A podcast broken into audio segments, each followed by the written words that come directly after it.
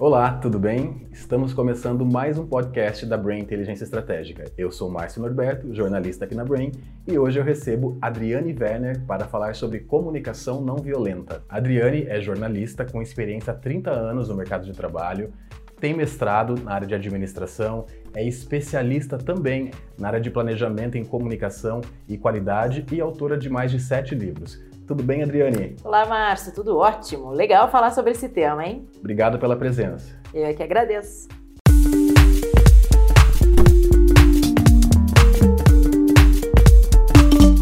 Adriane, para a gente começar, então, eu gostaria que você fizesse um panorama sobre o que é comunicação não violenta. A gente vai entrar nesse, nesse aspecto mais dentro das organizações, das empresas, né? Mas em linhas gerais, para situar a nossa audiência, o que seria comunicação não violenta? É, a comunicação não violenta é uma metodologia, uma teoria que foi desenvolvida por um sujeito chamado Marshall Rosenberg, lá nos anos 60. Parece que é algo tão novo, porque hoje está tão em voga, né? Mas ele desenvolveu essa metodologia lá nos anos 60.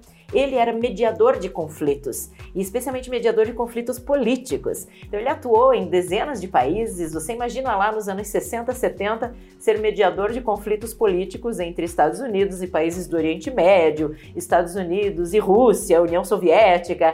Então, ele justamente trabalhando com essa com esse fogo cruzado, né, estando no meio do olho do furacão, ele chegou a uma conclusão: poxa, é possível nós discordarmos, nós temos termos posições diferentes elegantemente, chegarmos a acordos, né, conseguirmos a tão sonhada mediação. E a partir daí é que ele desenvolveu então toda essa metodologia da comunicação não violenta, hoje tão usada em relacionamentos pessoais, familiares, organizacionais, hoje serve para tudo.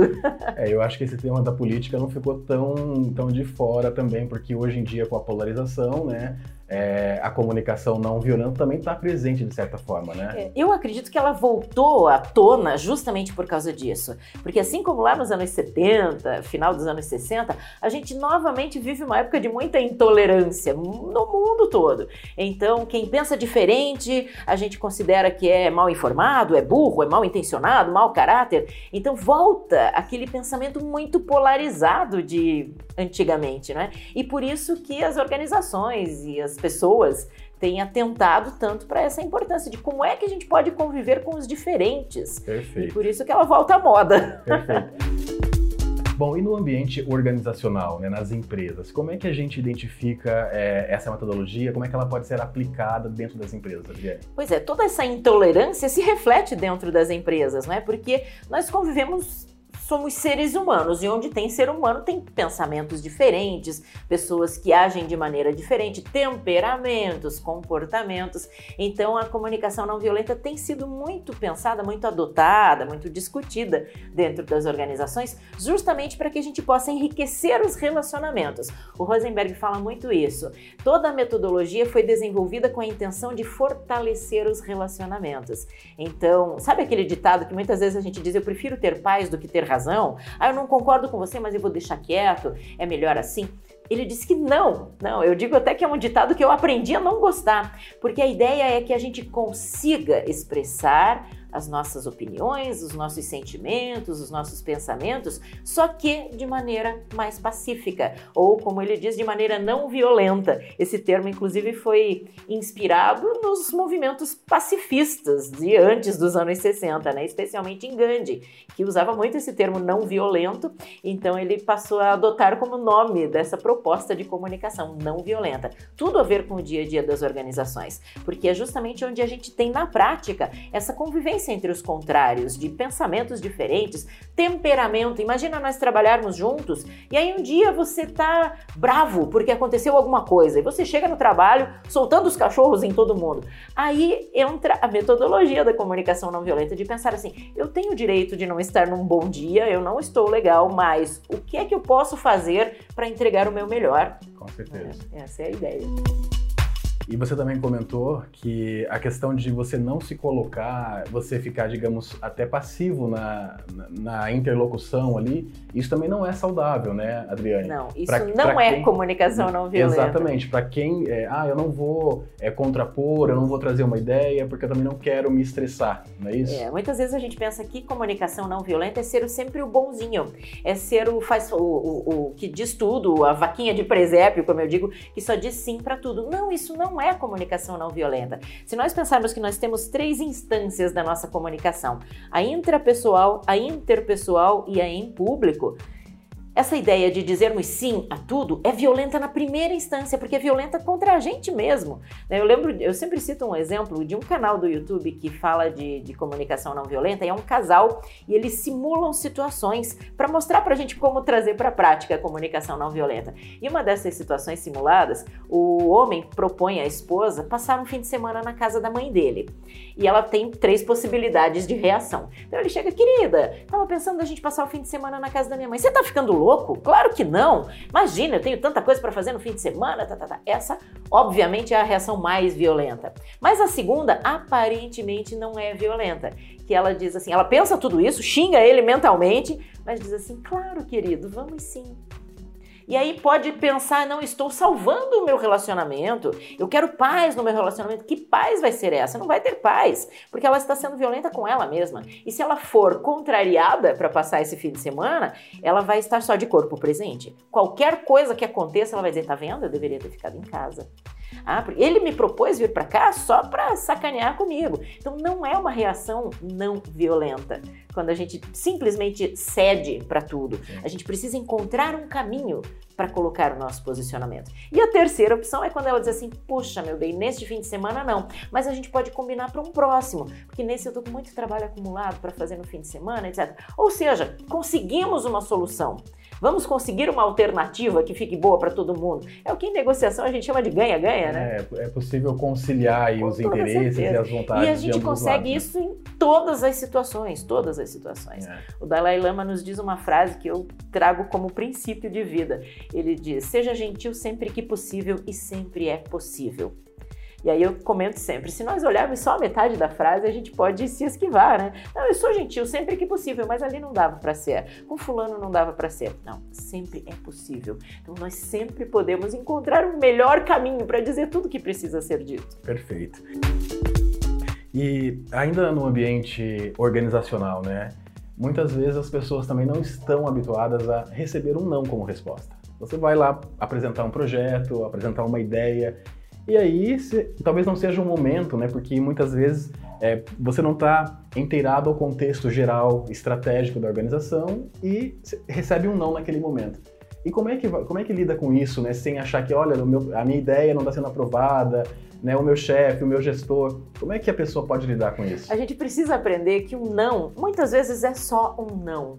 Então, ah, não, o Márcio me disse não, ele não gosta mais de mim, ele não me quer trabalhando na sua equipe, ele me considera incompetente. Não! E até o outro que diz o não também deve ter esse tipo de preocupação de dar um não mais justificado. Não neste momento por causa disso ou daquilo, não porque isso foge aos nossos princípios, não porque não temos orçamento. Então não precisa ser justificado para que ele possa ser bem compreendido. Eu tenho um, um cliente que ele conta muito sobre isso e, e mostra que isso é muito da cultura brasileira. Ele é gestor de uma empresa de saúde e ele convive com pessoas de cinco continentes todos os dias e tem reuniões em inglês. O inglês não é a língua mãe de nenhum deles e a gestora dele está na Polônia. E ele conta que ele chegou todo animado para apresentar um projeto para ela. Ah, porque a gente podia fazer isso, fazer aquilo. E ela, não. E ele ficou completamente desconcertado com aquele não. E aí depois ele se deu conta: é, nós aqui no Brasil é que não estamos habituados a dizer e a ouvir, a receber um não. E dizer um não também é, é libertador, não é? Você há de convir comigo. A gente poder dizer não também é libertador. A gente deve ter o, o cuidado com o ser humano, né? O não bem justificado, bem explicado, para que ele também possa ser assimilado pelo outro lado. É, e compreender né, o porquê desse é, não também. Né? Exatamente. Né? Isso nos leva também para a questão da escutativa, né? Hoje em dia também, que é um tema que está muito presente nas organizações, nessa linha de você tá ali com o seu par é, de trabalho ou mesmo com o seu gestor imediato, né? E nessa linha de você ir apresentar e muitas vezes é, uma ideia, um projeto e a pessoa que está ali, esse interlocutor seu, parece que não está muito disposto a te ouvir naquele momento, né? Isso também é uma forma que cria ali atritos e tal. E, não tenha dúvida, né? isso é o que vai gerar confronto ali na frente. A escutativa é um dos princípios mesmo da comunicação não violenta. E eu sempre digo, todos nós podemos ser melhores ouvintes. A gente vive uma sociedade muito competitiva, as pessoas competem até na tragédia. Se eu disser para você, ai Márcio, eu tô com uma dor de cabeça, você pode chegar para mim e dizer, ah, imagina, sua dor de cabeça não é nada. A minha é muito pior, porque a minha dá enxaqueca, eu tenho que ficar de cama, vou para o hospital. Quer dizer, as pessoas competem até nisso.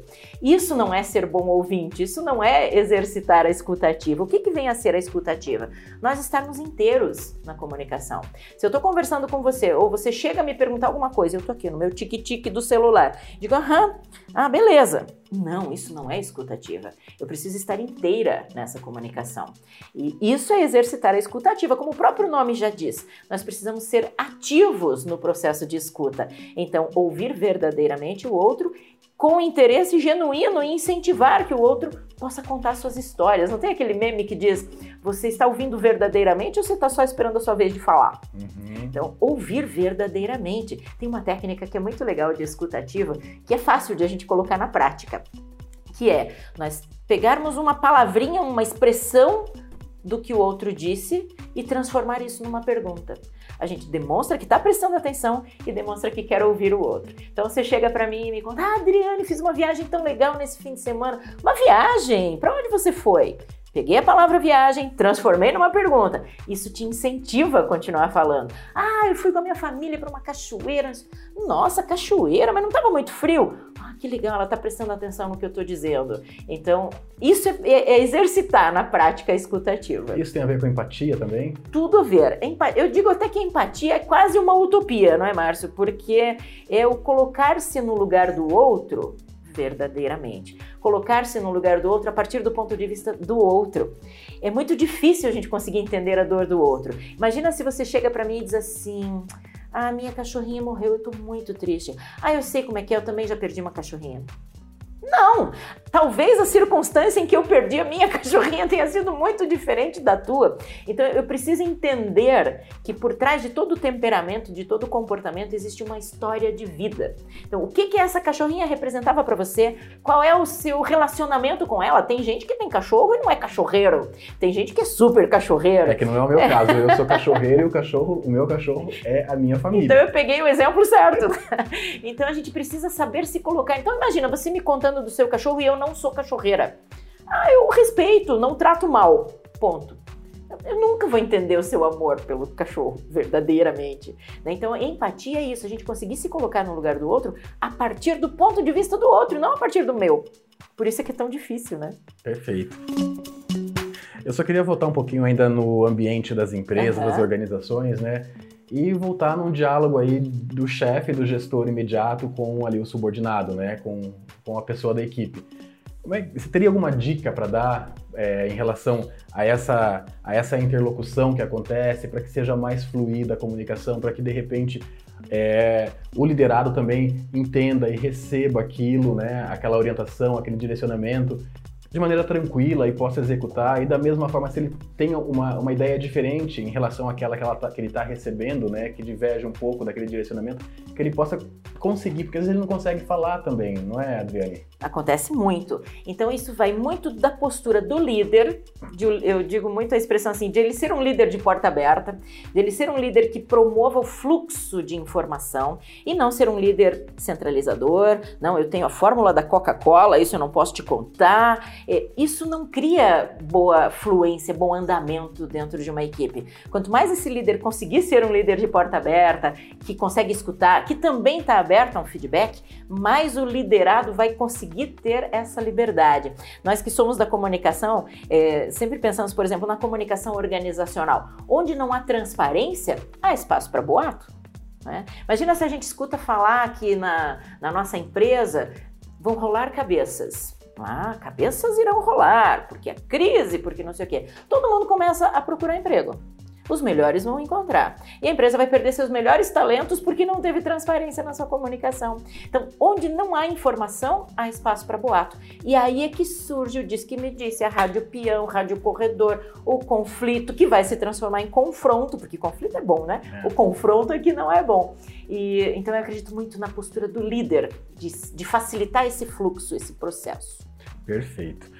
Estamos encerrando mais um podcast da Brain Inteligência Estratégica e hoje o assunto foi comunicação não violenta. Espero que vocês tenham gostado. Obrigado, Adriane, pela presença.